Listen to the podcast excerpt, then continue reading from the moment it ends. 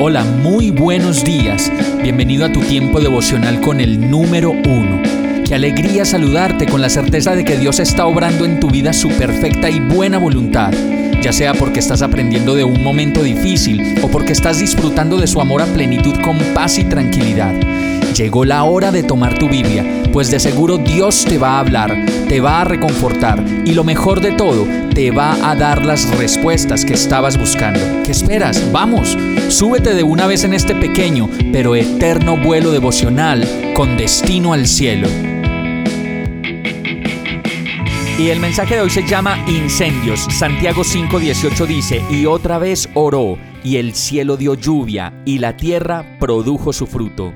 Cuando vienen los incendios forestales, los incendios familiares y los incendios que quieren destruir, borrar y acabar, en este caso con los árboles, los animales, las aves, y en el caso de las familias y sus incendios, acabar con matrimonios, los hijos y todo lo que hemos construido y amamos, como lo dice el verso, debemos clamar y pedir a Dios que mande su lluvia, y en este caso, en medio de la sequía incontrolable y las llamas que se levantan, debemos clamar a Dios y no parar de hacerlo hasta que envíe su lluvia.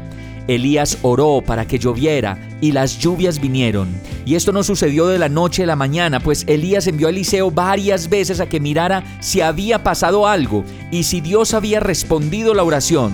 Y siete veces le tocó ir hasta que en el horizonte vio una nube del tamaño de una mano sobre las aguas del mar y vino la lluvia.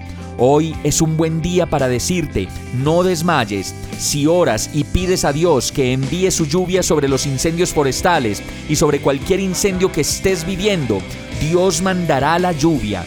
Nuestra tarea es creer, nuestra tarea es confiar en las promesas de Dios y orar otra vez y otra vez como lo hizo Elías hasta que veamos esa pequeña nube del tamaño de una mano aparecer sobre el mar.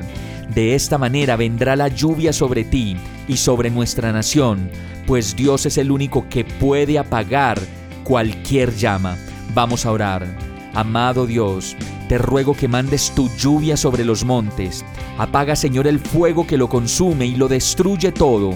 Apaga las llamas y los fuegos que también se han levantado en mi casa y en mi trabajo y permíteme recibir de ti la lluvia fresca que puede apagar y traer renuevo a la tierra y a mi vida. Todo esto te lo pido, Señor, agradecido y confiado y seguro, en el nombre de Jesús. Amén. Hemos llegado al final de este tiempo con el número uno. No te detengas, sigue meditando durante todo tu día en Dios, descansa en Él, suelta los remos y déjate llevar por el viento suave y apacible de su Santo Espíritu.